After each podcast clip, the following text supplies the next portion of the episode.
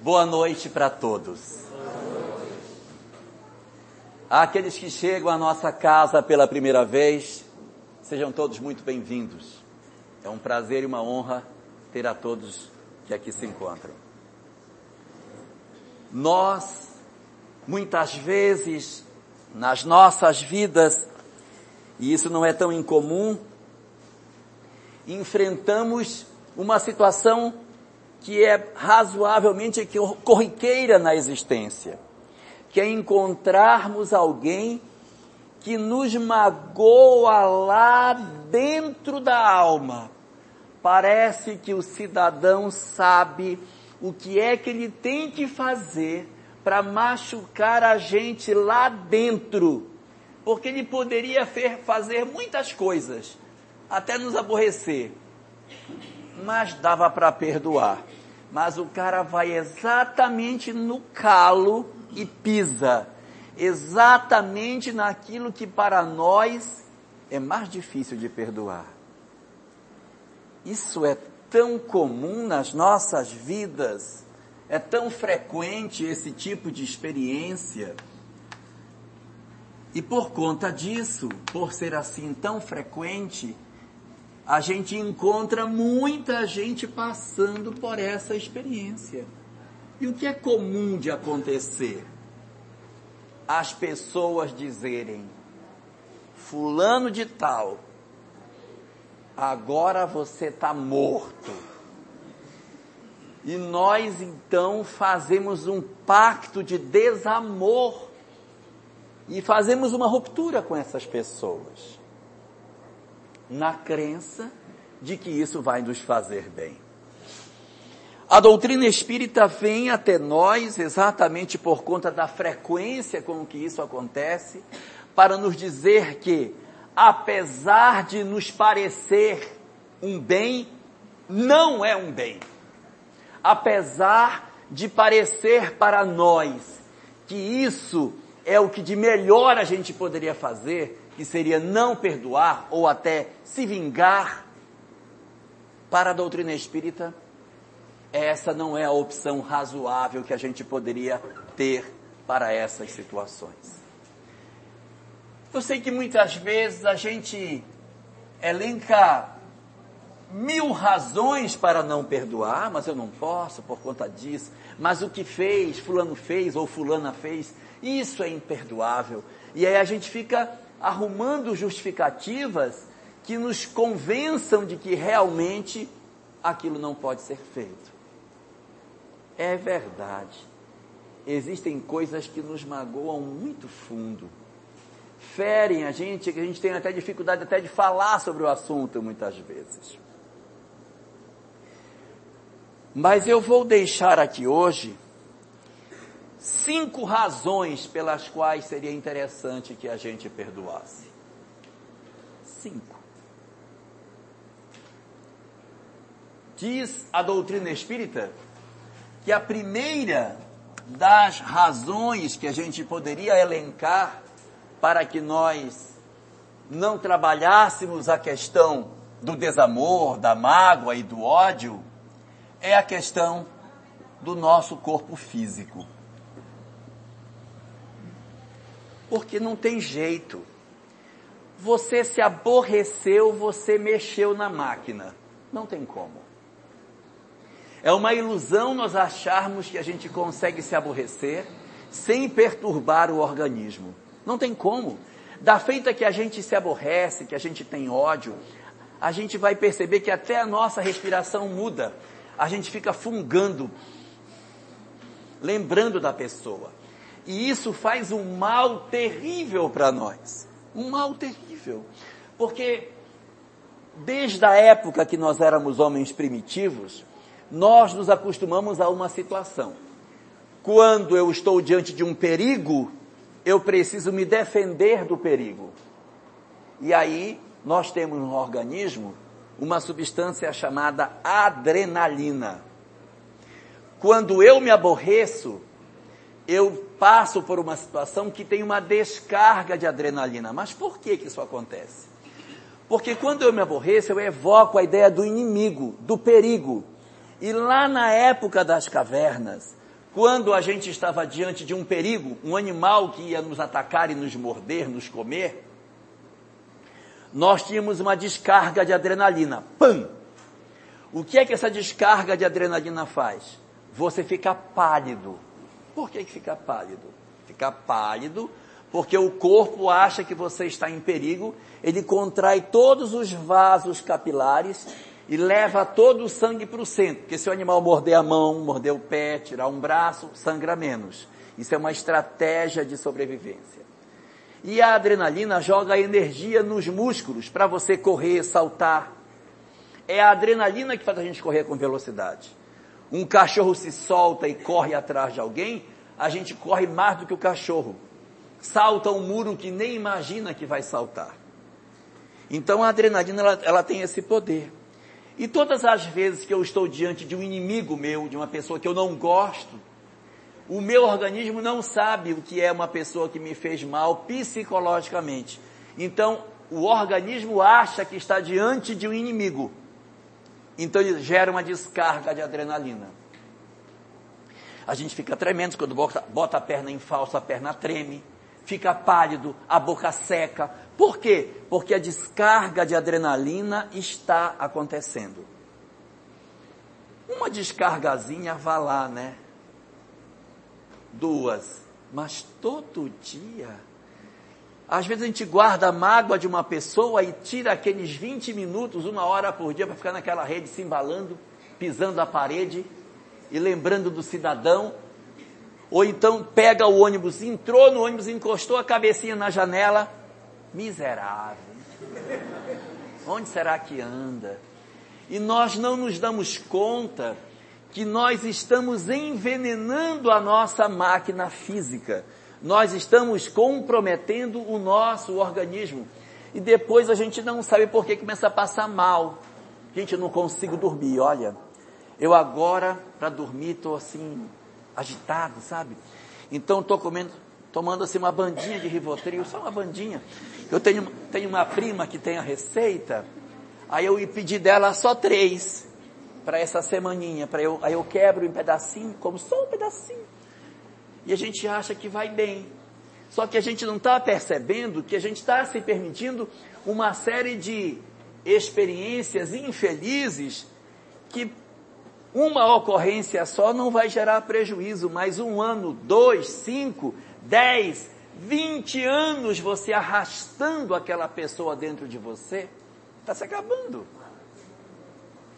Você está se destruindo sem perceber que no fundo nós estamos provocando no nosso corpo físico uma consequência muito grave de todos esses processos de dor que representa para nós esse guardar, esse estar com a pessoa, você carrega um peso, você anda e carrega aquela criatura para onde você vai, ela vai junto com você. Nós ficamos pessoas doentes por conta disso. E às vezes, o que, que acontece conosco? Quando a gente começa a fazer muito o papel de vítima, ai, ele me fez isso comigo, ai, coitadinho de mim, ai, ai, eu não merecia, ai, eu sou um pobre coitado. Aí a gente cai naquela, naquele quadro do coitadinho, e esse quadro do coitadinho, se não for tratado, gera uma tristeza permanente. Uma tristeza que é curta, é razoável que a gente tenha. Se você sofrer um revés, ninguém pode é, ficar indiferente a um sofrimento, a uma dor, a uma tristeza, isso é normal. Mas se essa tristeza dura muito tempo e você não consegue mais sair de dentro dela, nós podemos estar enfrentando um processo depressivo. E às vezes a gente sofre um golpe, alguém nos magoa tão profundamente e eu não consigo reagir a isso, eu posso entrar num processo depressivo. Quando ocorre o processo depressivo, o nosso corpo físico também fica abalado. Também sofre. Nós temos no nosso corpo um, um sistema que é o nosso sistema de defesa contra doenças, é o nosso sistema de defesa imunológica. E por um mecanismo que a própria natureza assim nos dotou, quando nós não estamos bem, por conta de uma coisa que aconteceu, o nosso sistema imunológico deprime. Ele deprime, junto com a gente. Resultado, ele não consegue reagir com a mesma rapidez diante de doenças. Em outras circunstâncias, você ia na, na manicure, ela ia lá fazer a sua unha, tirava aquele costumeiro bife, que ela vai ter que tirar, claro, é normal, né? Aí ela vai tirar. Quando ela tira aquele bife que você dá aquele grito maravilhoso, aí depois, ai meu Deus, aí passa uma acetona, sopra, sopra, sopra, vai ficar bom. Se o sistema imunológico estiver bom, vai. Vai. Daqui a pouco inflama um pouquinho, tá, mas vai ficar bom. Se o sistema imunológico não estiver bem, aquilo vai inflamar o organismo não consegue reagir a um processo infeccioso. Então a gente fica com otite, aí dá inflama, aí o, até o dente, que há tempo não reclamava, o pivô pula lá longe. Aí só, tudo que é it acontece. Por quê? Porque o organismo fica predisposto à inflamação. Nós estamos indefesos, porque a nossa tristeza nos levou a um processo de depressão, e a depressão nos joga uma série de doenças. E é muito comum a gente ouvir as pessoas em depressão dizerem assim: agora só vivo doente. Claro, o sistema imunológico não está reagindo. Tudo que a pessoa faz é mais difícil de curar. Aí vem gastrite, vem, vem um monte de coisa. Por consequência, exatamente desse nosso processo que aparentemente nem é físico, mas ele desemboca no físico. A pessoa passa com conjuntivite lá na esquina, eu já peguei. Você pega um 4 de janeiro aqui na, no terminal, quando chega no bairro, está com todo tipo de doença. Está com hidrofobia, está com leishmaniose, tuberculose, está com tudo. Mas é verdade. Porque ali é um caldo de cultura de bactéria, todo mundo respira, pega a minha, me dá a tua, tal. Aí vai todo mundo respirando, vai trocando as bactérias. Mas o sistema imunológico se encarrega disso. Aí você chega em casa, às vezes passa assim, ah, um pouco mal, sei lá o que, estou meio mole. No dia seguinte já está bem. Por quê? Porque o sistema imunológico reagiu. Pegou uma chuva, aí deu uma moleza. Aí depois ficou bom. O que foi que houve? Houve uma doença, um, um vírus mas aí o sistema imunológico reagiu e você mais rapidamente voltou à normalidade. Quando nós estamos numa situação de sistema imunológico deprimido, a tendência é que a gente não consiga essa mesma velocidade. Então a gente deprime e adoece. Guardar mágoas dos outros, portanto, leva a uma série de consequências físicas a gente adoece mais cedo, tem palpitação, pressão alta. Guarda-mágoa tem uma série de trabalhos científicos feitos correlacionando câncer com a questão da mágoa, do ódio, da gente guardar rancor das pessoas e isso vai produzindo um processo de desgaste físico. Eu sei que é difícil a gente perdoar, é, é difícil mas pelo benefício do nosso corpo, para que a gente tenha uma vida mais saudável, para que a gente não sofra tanto desgaste físico, é, é importante que a gente cuide de trabalhar essa questão da mágoa. Mas esta não é a única razão. Existe ou, existem outras razões, como por exemplo, o aspecto psicológico nosso, que também fica profundamente abalado. Não é só o físico que fica doente. A gente fica doente mentalmente também. Só que quando você vê uma pessoa que está com uma ferida aberta, você enxerga a ferida, você vê a ferida. No campo psicológico, você não vê a ferida. O cara pode estar todo aberto de cima e embaixo e você não enxerga. Por quê? Porque a ferida não é visível é uma, uma ferida que está dentro de nós. Aparentemente a pessoa está ótima. Aparentemente ela está perfeita, mas vai conversar com ela para ver. A pessoa está linda, toda baqueada, perfumada, com cabelo naquela pranchinha, com uma escova progressiva, né? Eu não sei, eu não entendo disso. É, cabelo todo do fixador, maravilhoso, sim. É, produtos da Lancome, tudo maravilhoso. Mas vai conversar para ver a pessoa como é que é. Por dentro a pessoa está um negror, porque o processo de amargor que ela carrega dentro dela faz do indivíduo uma pessoa difícil de conviver. Quem que quer conviver, pelo amor de Deus, com uma pessoa que reclama o dia inteiro? Que só reclama, que só põe defeito, que tudo critica, ou que fica mastigando aquela mesma história que aconteceu não sei quantos anos atrás, relembrando a mesma coisa o tempo todo. Ah, e aí fica relembrando e relembrando. E a pessoa é amarga. Ela vai para a parada do ônibus, ela fica ali esperando o ônibus, chega uma pessoa, tudo bem com a senhora? Mais ou menos, minha filha. Mais ou menos. Você acredita e tome-lhe. E tome-lhe. Tem pessoas que guardam anos aquela mesma história. Anos chorando uma história que aconteceu há 5, 10, 15 anos atrás.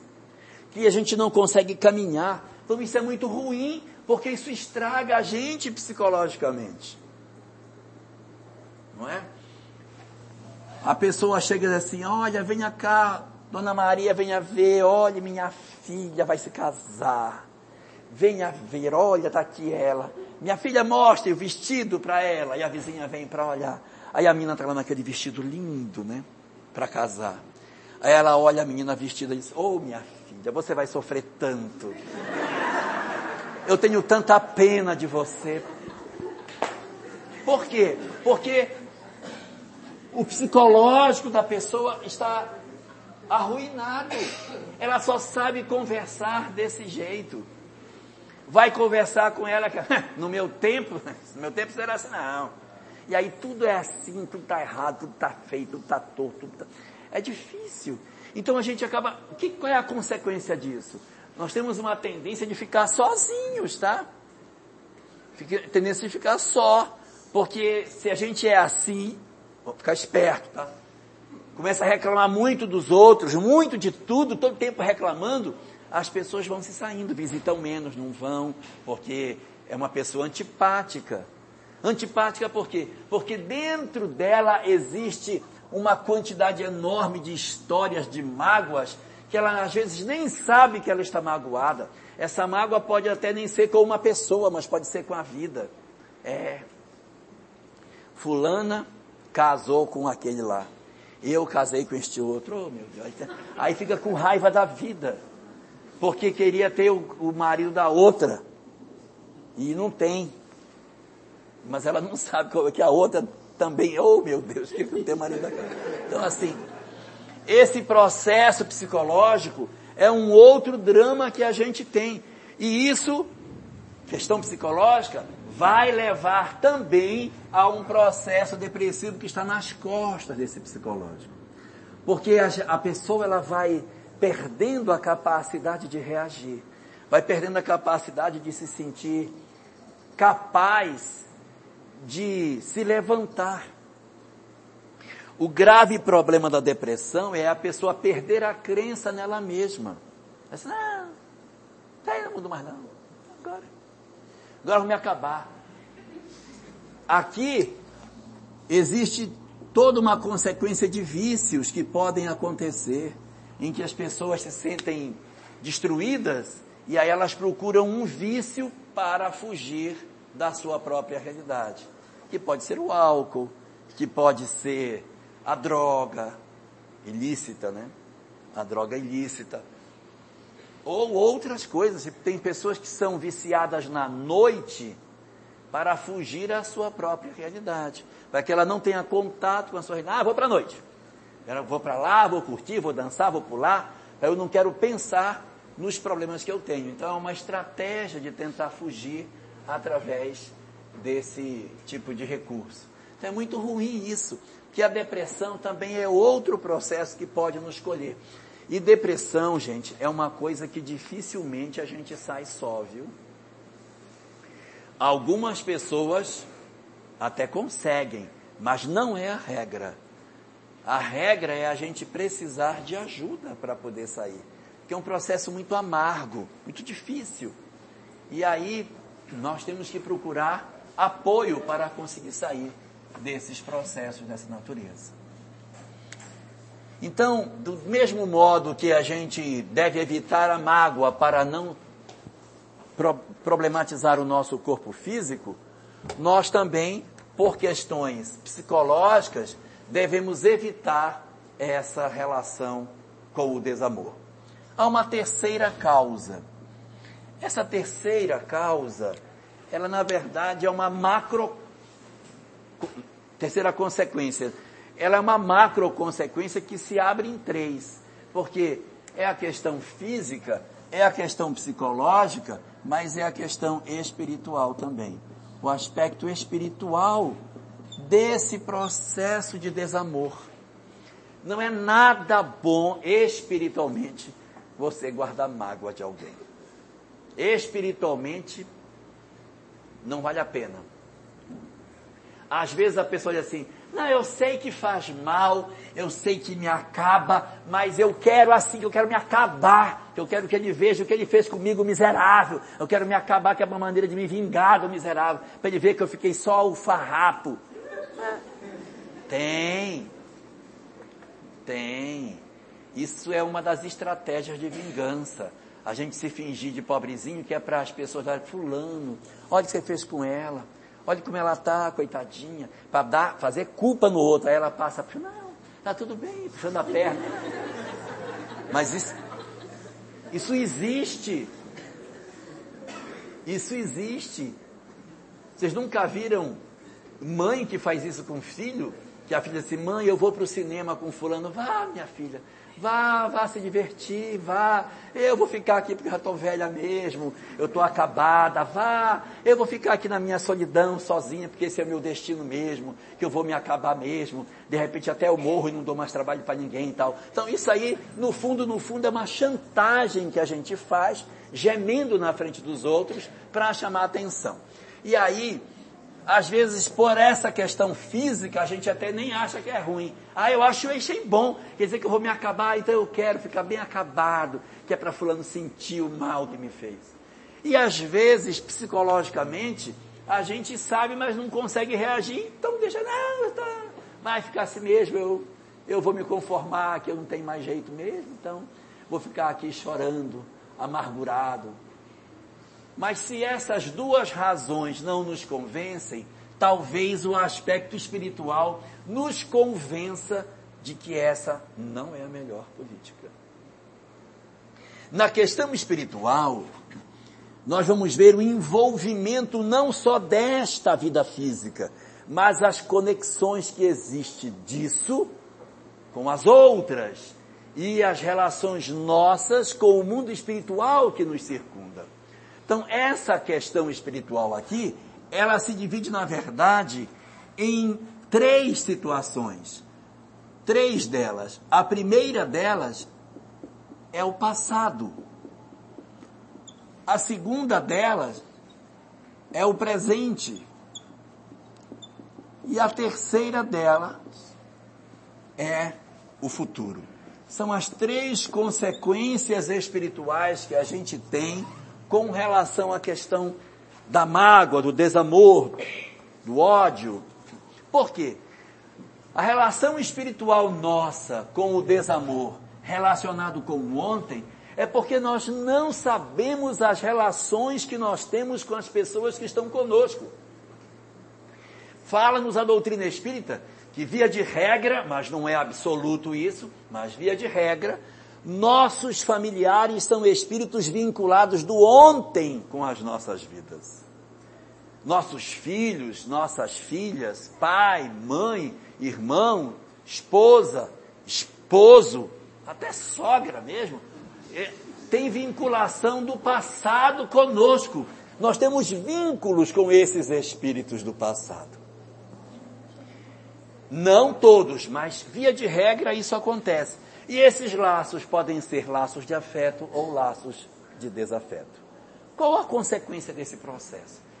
É que a gente se encontra dentro de casa com muita gente que é da nossa história do ontem. Muita gente que está hoje convivendo conosco na condição de filho, de marido, de esposa, de pai, de mãe, não são espíritos estranhos, já nos conhecem do passado.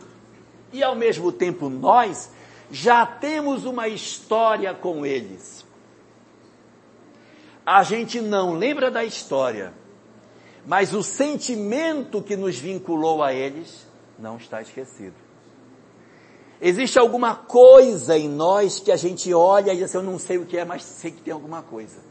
Eu não sei, mas esse menino quando nasceu, era uma emoção, uma vontade de abraçar, meu Deus, parece ter uma saudade infinita dessa criança. E outras vezes a gente tem em casa, se esse meu irmão, não sei porquê, nossa, eu tenho uma antipatia, desde que esse meu irmão nasceu, me dá um, tenho raiva dele. Não consigo me dar bem com meu pai, não me acerto com minha mãe. Entre meus filhos tenho mais dificuldade com um do que com o outro. Nem vou falar de sogra, porque dizem que eu falo muito de sogra, nem vou falar. Vou falar nada hoje. Mas o que é que acontece? Nós temos uma vinculação com esses espíritos de outras épocas, que a gente não sabe claramente, mas existe alguma coisa. Então, quando esse que eu não amo tanto faz algo para mim, eu potencializo o que ele fez. Eu aumento aos meus olhos o que ele fez. E o outro quando fala, meu filho, faça isso, meu amor. Quando o outro do lado faz, está vendo?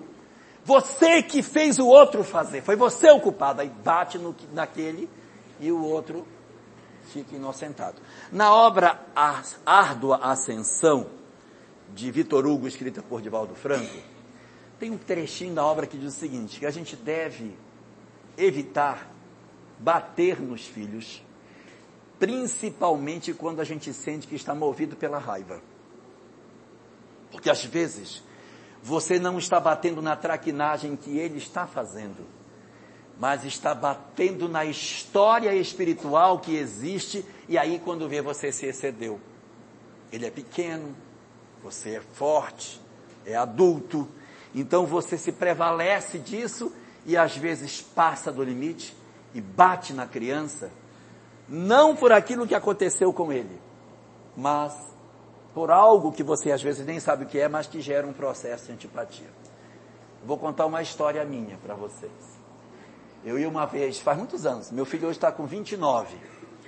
Na época ele deveria ter uns, uns dois, três anos mais ou menos.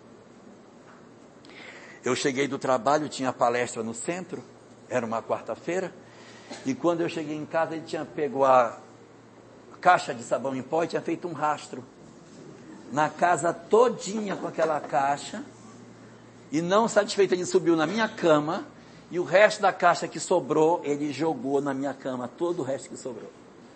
Quando eu olhei aquela trilha que eu vi, a gente quando é mais novo é mais, mais impulsivo, né?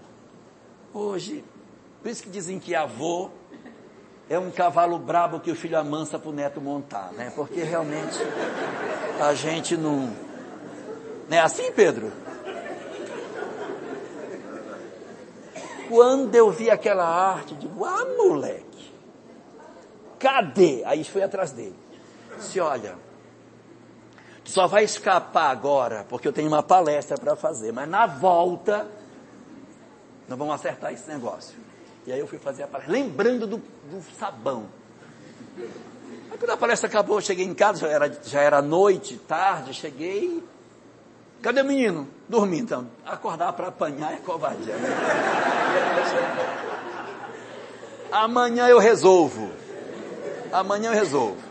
Aí no dia seguinte, quando eu acordei, a raiva tinha passado. Minha mulher já tinha limpado, tirado tudo, guardou e tal. Então a gente acaba acontecendo que você bate mais pela raiva que você está do que pelo feito. Ele foi salvo por uma palestra, é verdade. E assim a gente acaba fazendo mais pelo que, que, que a pessoa é, sente de raiva na hora do que provavelmente pela, pela ação que o outro fez. Tempos mais tarde, o meu segundo filho estava com mais ou menos uns nove anos, e esse mesmo estava com uns 15, e eu cheguei em casa, a empregada disse, dê uma olhada na geladeira. Aí eu olhei a geladeira, na porta da geladeira estava escrito Felipe. Aí eu passei a mão e disse, isso aqui foi feito com o que? Ela disse, com faca. Mas não, ele não pode ter feito isso, gente. Ele escreveu o nome dele na geladeira. Aí eu chamei, Felipe. Aí veio ele. Meu filho, explique isso aqui, por favor. Se a culpa não é minha. É do outro, o mais velho, o mesmo do sabão, que já estava com 15 na época. Disse, por quê? que foi que houve? Aí eu ia abrir a geladeira e disse que não era para eu abrir, abre, não abre, abre, não abre, a geladeira não é tua, é minha, não é tua. Cadê teu nome?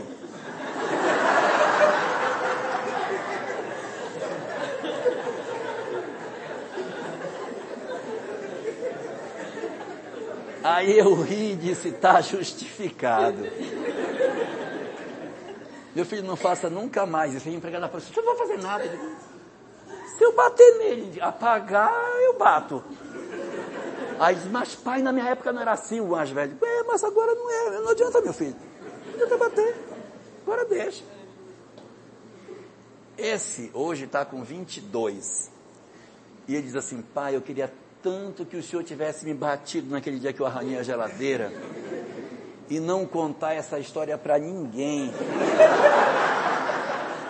Porque aonde eu chego, que sabem que eu sou seu filho, as pessoas perguntam, foi você que riscou a geladeira? Se eu carrego isso até hoje. Então, às vezes a gente faz as coisas e não sabe a relação que existe do ontem com hoje. E na nossa casa existem espíritos que estão reencarnados lá, que não são nossos afetos do ontem, podem ser desafetos. Você tem que tomar cuidado. E de repente, esse momento que você está vivendo com ele é o momento mais importante da sua vida de você dar o perdão. E aí você vai deixar escapar. Partilha de bens. Os irmãos e as cunhadas viviam razoavelmente bem. Lá vem a partilha da herança. Misericórdia. Aí você vai descobrir sentimentos e interesses que você nunca imaginou que seus irmãos tivessem, que suas cunhadas tivessem, que seus cunhados fossem capazes de fazer. Meu Deus, mas o que é isso? E os outros olham para você do mesmo jeito. Meu Deus, fulano está fazendo isso. E aí você acaba descobrindo coisas impressionantes. E é exatamente essa experiência, já adultos, que pode ter sido o momento mais importante da nossa existência. E se eu deixar essa oportunidade passar, eu estou perdendo a grande chance que foi orquestrada para essa existência. De repente, esse núcleo familiar se montou para a vitória de algumas coisas, e entre elas, essa era uma questão importantíssima. Como que você vai fazer para lidar com a situação? Eu conheço um caso, eu falei que eu não ia falar de sogra, mas eu vou falar. Eu conheço um caso de uma família que eles eram casados, marido e mulher, e ele, o marido, era filho único. E os pais começaram a ficar muito velhos. Ele disse: Minha filha, vamos trazer meus pais para casa. Vamos trazer. Já estavam velhos. Eles trouxeram os, o casal para morar com eles, porque o pai dele já estava muito doente, muito difícil. Trouxe. Não demorou muito, o pai dele desencarnou. Aí ficou a mulher, o marido e a sogra morando juntos. O marido não tinha o que fazer, se encarnou, gente. Ficou ela e a sogra. O que, que ela tem a ver? O que, que essa pessoa tem a ver com essa? Mas o destino fez com que as duas criaturas se encontrassem. E para melhorar, a sogra pegou Alzheimer. Não tinha quem cuidasse, ele era filho único, ela cuidou da sogra. E a sogra a ofendia todos os dias. Palavrões vocês não podem, vocês nunca ouviram, saía. E ela cuidou da sogra até o final. Até o final. Então existem histórias que a gente não sabe. E esse nosso passado que a gente fala, ele não é tão passado, porque se o passado fosse passado, ele já tinha passado. Esse passado, no fundo, no fundo, ele é presente. Porque ele não passou ainda, a gente ainda se, se incomoda com ele, ele é um passado que é presente. É o pretérito imperfeito do, sub, do indicativo, que é o, o passado que não acabou, né? Resultado, ele ainda está na gente. Nós estamos vivendo essa história do ontem e hoje, porque eu continuo tendo essas mesmas experiências no agora. Resultado, nós sofremos por questões espirituais relacionadas ao nosso passado. Então, as razões que nos levam a viver determinadas experiências no lar ou até no nosso ambiente profissional estão calçadas nos aspectos do ontem. Histórias que nós estamos para resolver. Ah, não sei nem por que eu conheci o Doutor tão bonito. Não é para ser bonito, é para ser útil. É para você pegar esse conhecimento e trabalhar as questões da sua vida. Isso aqui não é uma faculdade para você ilustrar conhecimento. Olha, eu sei. Quer saber como eu sei? Eu vou mostrar que eu sei. Não é para isso. É para você usar essas ferramentas na leitura da sua vida pessoal. E não é para ler a vida dos outros. Tem muita gente que conhece doutrina espírita ficar lendo a vida do vizinho. Ah, isso aí é, esse filho aí é karma, isso aí, isso aí é um karma que ele tem. Então. Eu conheço, consigo ler a vida de todo mundo, só não consigo ler a minha. Dos meus filhos, da minha mulher, do meu lar. Esse eu tenho dificuldade, mas a dos outros, até novela. Isso aí, isso é um karma que ele tem. Essa magnólia aí deve ter feito alguma coisa. Por quê? Porque fica querendo fazer conexão. É da novela, Pedro. Fica querendo fazer conexão. Não tem nenhuma magnólia aqui não, né? Resultado. O passado pode ser a grande razão dos nossos problemas. E perder essa chance é você deixar o cavalo passar encilhado. Quando a oportunidade surgiu que você tinha que dar o perdão, se você não desse, você estava reabrindo uma história que precisava ser cicatrizada. E a gente às vezes não se dá conta da grandiosidade da solução espiritual que eu estou promovendo em mim e nos outros com aquilo que eu estou fazendo, tanto em pedir como em conceder perdão o quanto a gente vai desatar de problemas históricos que a gente arrasta nas nossas vidas. Nessa questão espiritual, além do passado, que, que é uma das grandes razões para a gente ficar preocupado com o desamor nas nossas vidas, existe também a questão do presente nem todo mundo tem percepção espiritual para notar a ambiência dos espíritos que estão ao nosso redor. Tem pessoas que são mais sensíveis. Vão para a noite, vai para a festa, diz, gente, eu não estou me sentindo bem aqui, não está legal, não está bom, estou me sentindo mal, não quero, não quero e volta para casa. Tem gente que nem sente, tá aqui, aqui tá bom, o trem tá bom. E aí não tem noção do que espiritualmente está acontecendo. Outros são mais sensíveis. Felizes daqueles que são mais sensíveis e que conseguem descobrir para dar o passo para trás. E felizes dos que não são sensíveis, que conseguem entrar e sair sem se perturbar tanto. Quer dizer, uma coisa é boa, mas a outra coisa também é. Tudo é bom. Ser médium, por um lado, é bom, e não ser médium, por um lado, também é bom. Para a gente não ficar sensível demais. Outros exatamente pela sensibilidade, evitam perigos. Não, eu não gosto, eu vou lá, eu não me sinto bem, então eu vou voltar. Então a pessoa se aborreceu, se sente mal e volta. Porque espiritualmente ela consegue perceber o que ela está fazendo. Outros, quando não são médios, não senti foi nada. Senti nadinho, ó. Senti nada. Vou fazer de novo. Por quê? Porque, porque não percebe o ambiente espiritual que está envolvido. E segundo a doutrina espírita, a nossa tendência é que os espíritos que nos circundam sejam muito parecidos com aquilo que a gente pensa. Uma coisa atrai a outra.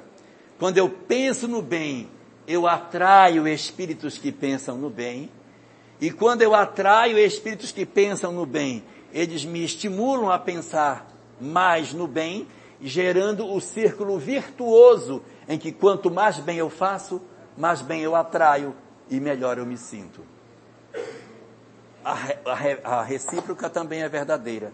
Quando eu faço o mal, eu me sinto mal e às vezes eu não percebo as, eh, os espíritos que se aproximam de mim e que me estimulam a esse mal. E daí a pouco eu já não sei mais se sou eu ou se são os outros que estão pensando o que eu penso.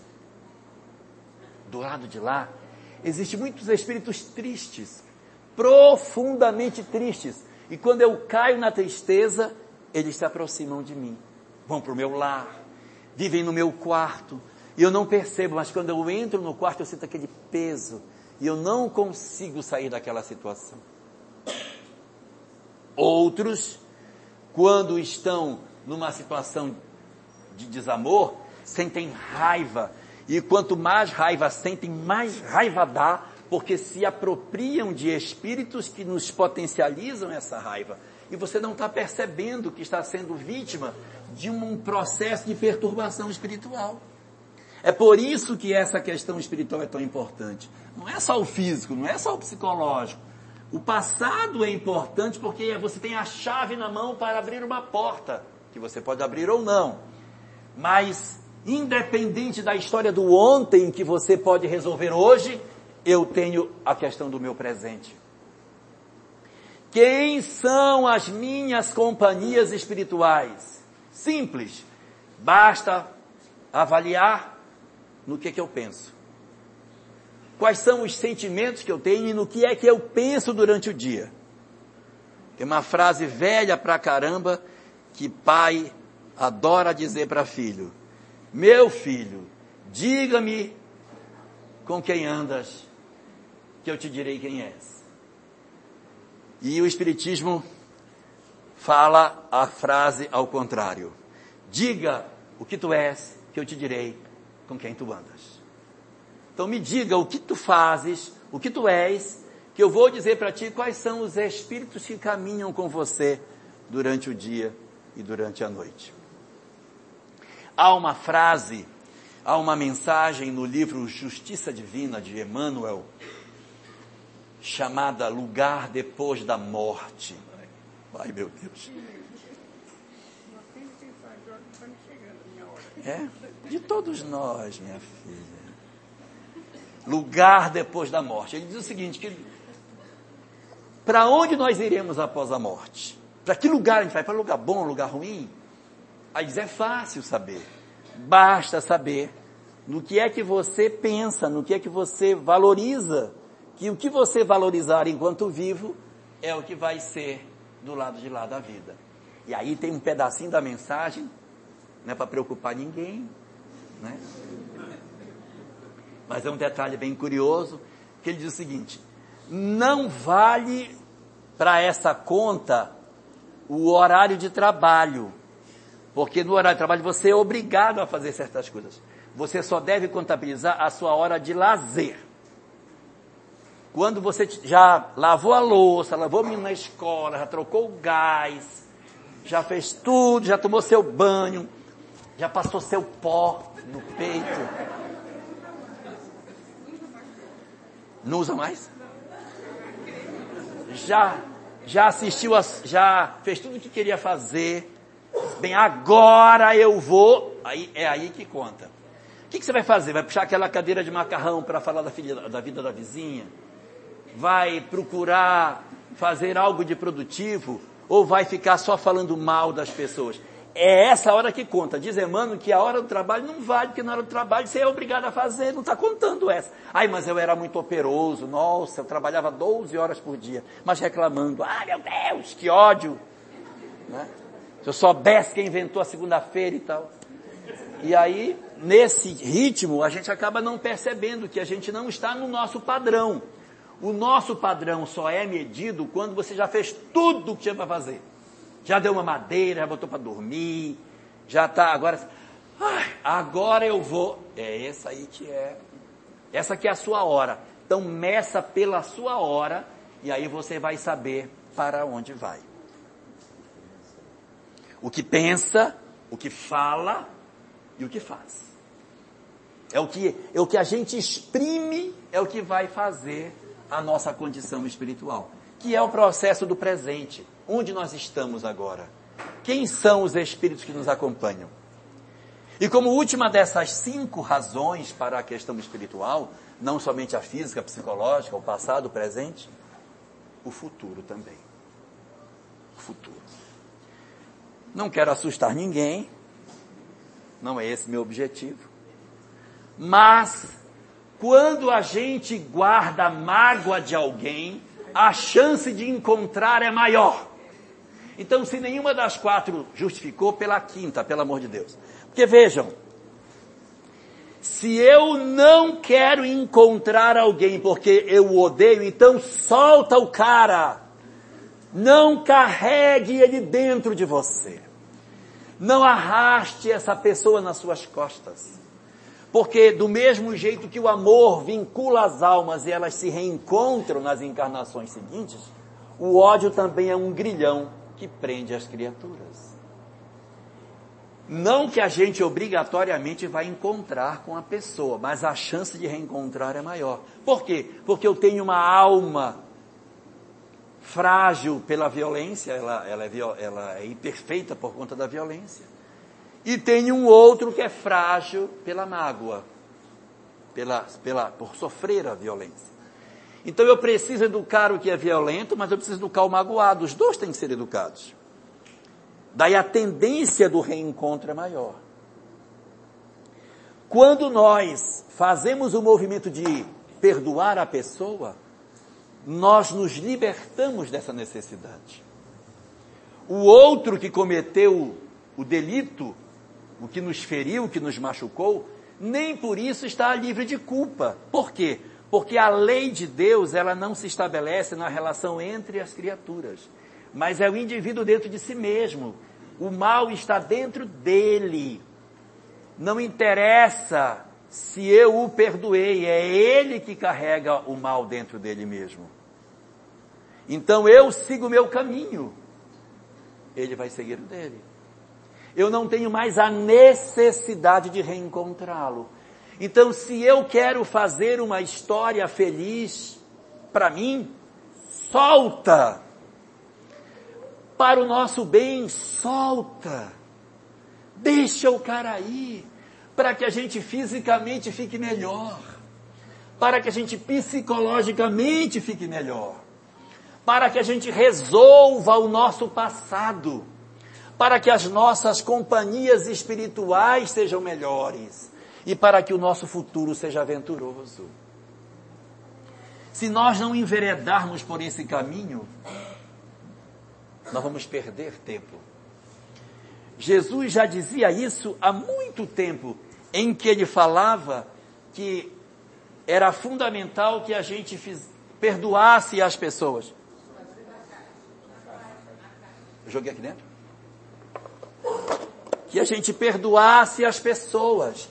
O perdão é a grande lição que Jesus veio deixar para nós.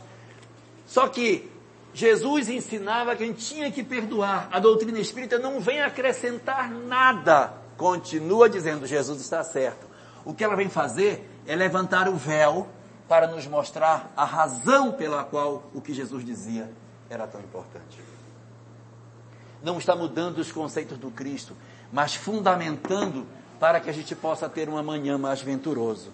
Essa é a proposta que o Espiritismo nos traz.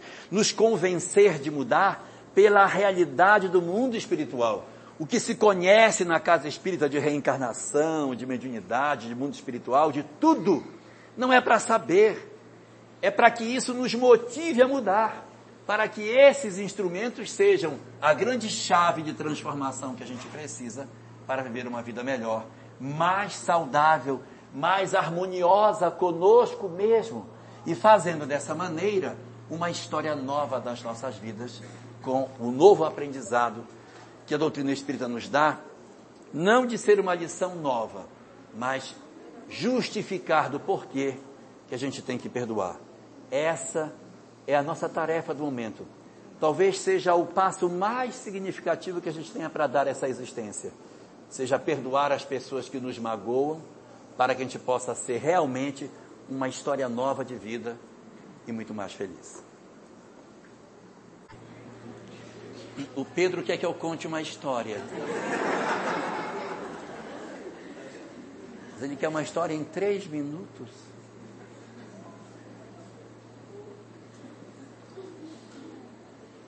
Os Espíritos contam que havia um homem que ele era extremamente dedicado na vida física. Ajudava as pessoas, estendia misericórdia, socorro e atendia todas as pessoas que precisavam dele. E esse homem desencarnou, contam os espíritos, e por ele ter sido uma pessoa boa, um homem bom, ele foi recolhido no mundo espiritual e foi levado para um local de atendimento às pessoas.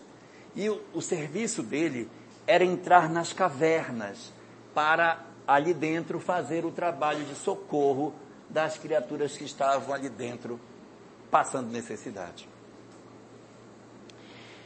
E aí contam os espíritos que nessas idas que ele fazia, nessas cavernas, nessas furnas, ele chegava no local e começava a pregar, e lá dentro existiam espíritos horríveis, é, muito difíceis, jogavam pedras, humilhavam, não deixavam de falar, faziam uma, faziam maior zombaria, mas ele insistia, continuava falando, e mesmo naquela dificuldade ainda ia, prestava socorro, mas era sempre muito difícil o trabalho que ele fazia.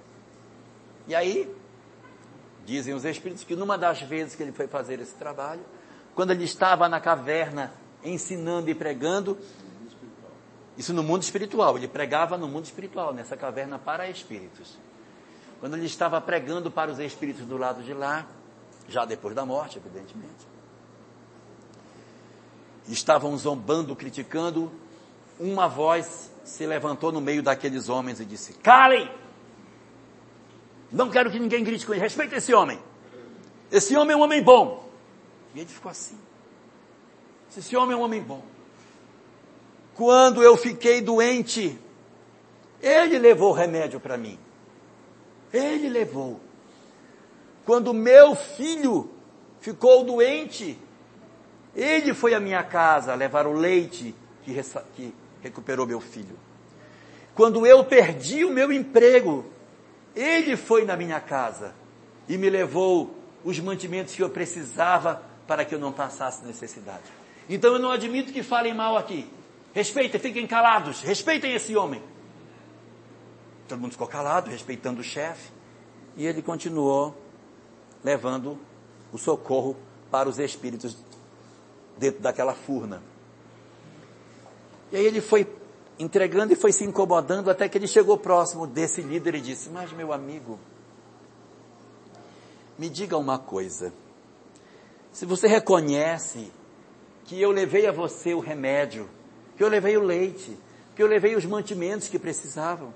Se você reconhece que eu sou bom e que isso é bom, por que você se condenou a estar nesse lugar, nesta furna, nesse lugar de sofrimento?